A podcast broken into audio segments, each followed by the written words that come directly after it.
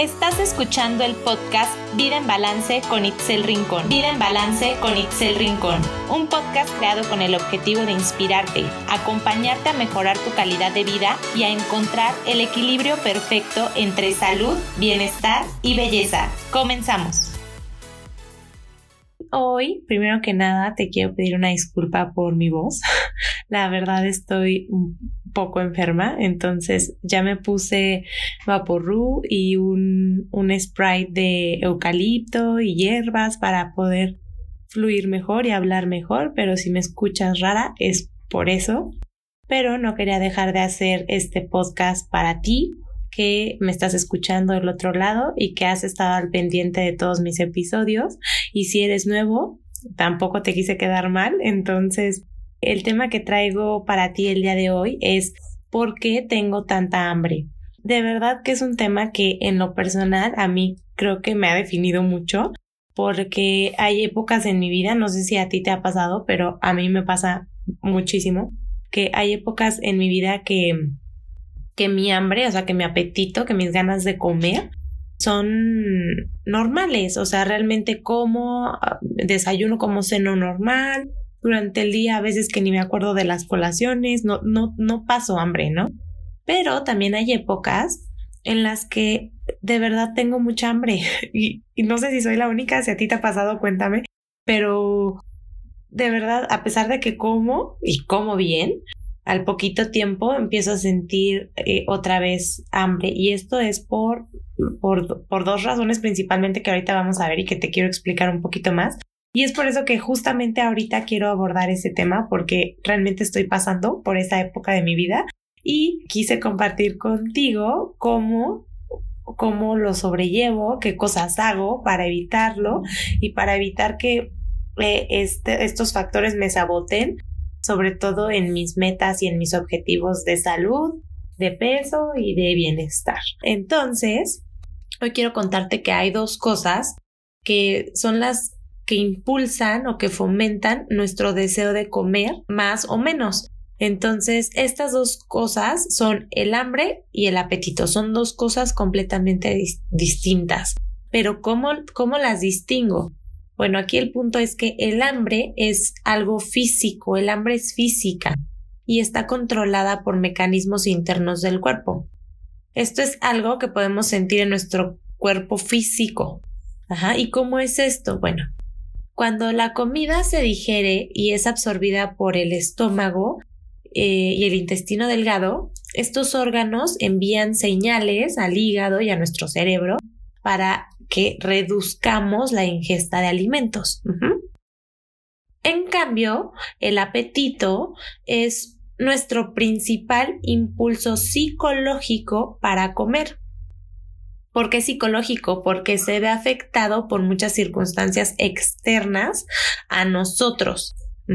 Por ejemplo, puede ser el medio ambiente, factores psicológicos, costumbres sociales y muchos más, pero te voy a dar un ejemplo. Por ejemplo, en el medio ambiente.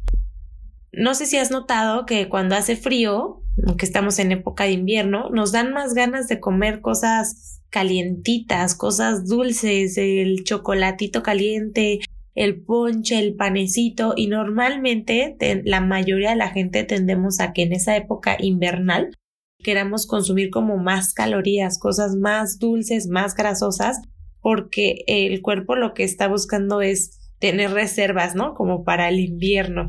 Pero pues realmente ya, ya no estamos en esa época en la que se nos acaba la comida. Entonces, realmente no nos sirve de mucho tener estas señales que activan a, a nuestro cerebro el mandar la señal de sigue comiendo y además come cosas dulces y además come cosas grasosas que se van a guardar y que se van a acumular como para una época de invierno. Eh, en cambio, cuando hace calor, por ejemplo, que estamos en, época primaveral, eh, verano, realmente se nos antoja más las aguas frescas, algo frío, las ensaladas, ahí es cuando realmente las queremos comer, ¿no? Las frutas, porque eh, nuestro cuerpo está pidiendo a la mejor hidratarse para esa época. Ajá, ese es un ejemplo de factor ambiental. Un ejemplo de un factor psicológico, ya se los había dicho creo que en algún otro episodio cuando hablamos de la alimentación primaria, pero factores psicológicos pueden ser, por ejemplo, cuando, no sé, estamos tristes, hay gente que cuando se deprime tiende a comer o por el contrario, hay gente que cuando se deprime tiende a no comer.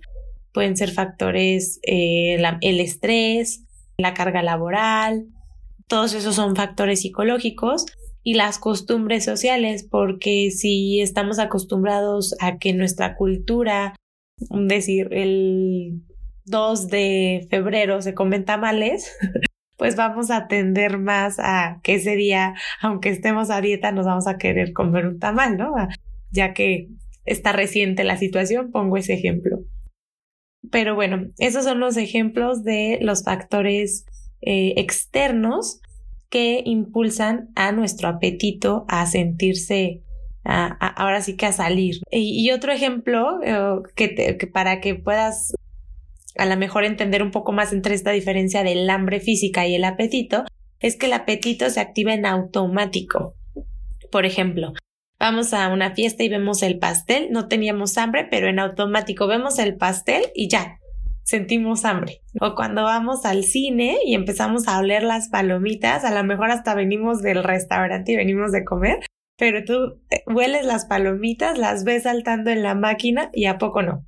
Se te antojan y prácticamente es como, tengo hambre, quiero palomitas, pero no es hambre, realmente es un apetito. ¿Y cuántas veces te ha pasado esto? A mí, la verdad es que muy seguido, de verdad. Entonces, ¿por qué ocurre esto?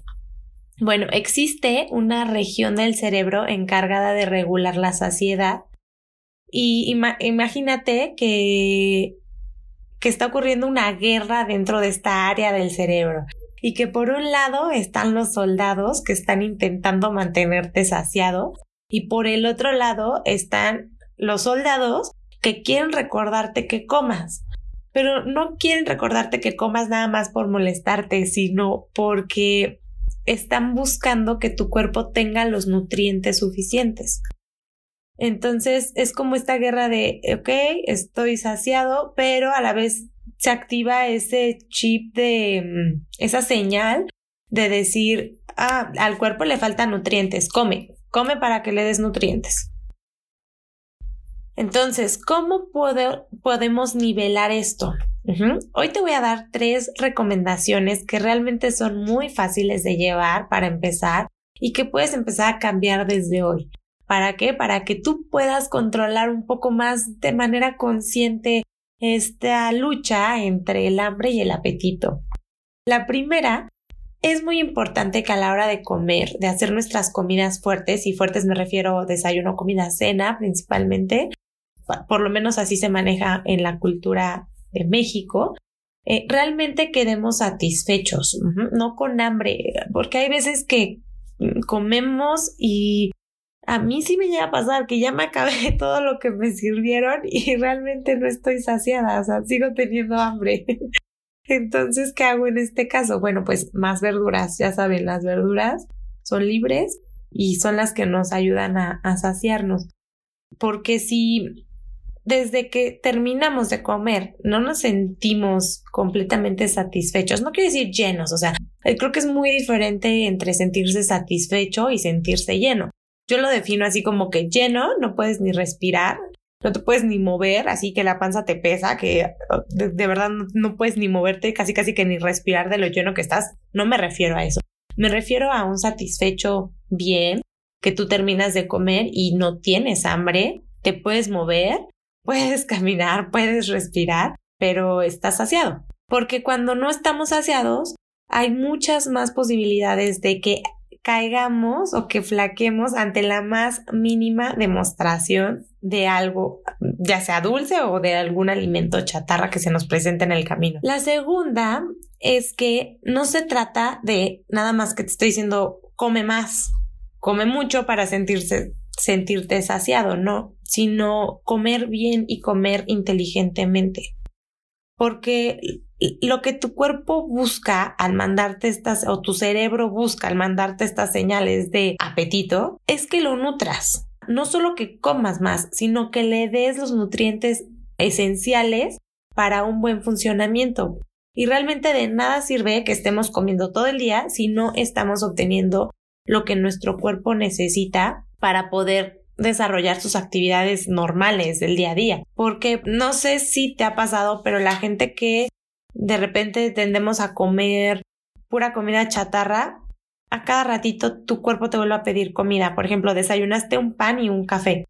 A las dos horas ya tienes hambre otra vez y te comes unas galletas.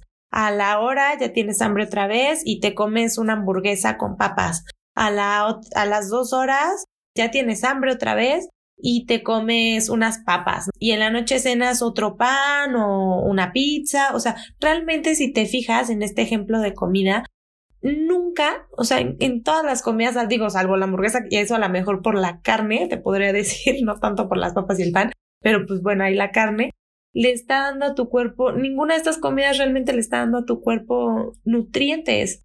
Entonces, ¿qué, qué pasa? Que no importa que hayas comido todo el día y que estés comiendo todo el día, realmente tu cuerpo no obtuvo nutrientes esenciales en el día y por eso vas a sentir hambre todo el tiempo. Entonces, ¿cuál es mi recomendación? Que comas inteligente, que comas saludable, que comas lo más balanceado posible para que al, hacerlo así, tu cuerpo va, va a detectar, ah, ok, Itzel me está nutriendo, Itzel me dio vitaminas, me dio grasas esenciales, me dio proteína, entonces estoy bien, no me voy a morir, puedo funcionar. Entonces no me va a estar pidiendo alimentos todo el día.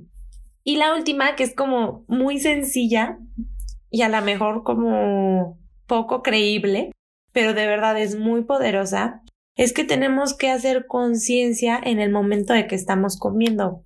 ¿Cuántas veces no nos sentamos a la mesa y estamos con el teléfono o estamos viendo la tele o incluso la verdad es que hasta yo lo he hecho con la computadora, o sea, me siento comer a la mesa con la computadora y sigo trabajando y eso está mal. ¿Por qué? Porque realmente yo no le estoy avisando a mi cerebro que ya me senté a comer. O sea, yo estoy comiendo, pero mi cerebro está trabajando.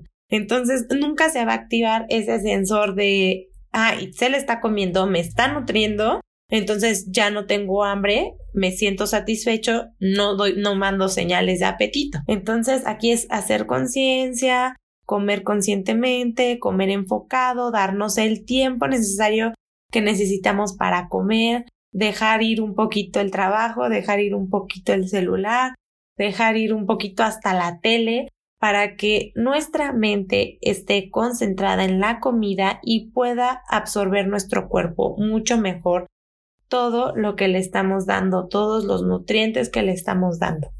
Bueno, estas fueron las tres recomendaciones que yo te hago para evitar tener mucha hambre durante el día. Espero que te hayan servido y te agradezco muchísimo que hayas estado aquí en este episodio escuchándome y comparte el episodio si te gustó y si crees que le puede servir a alguien. Muchas gracias, nos vemos en la próxima.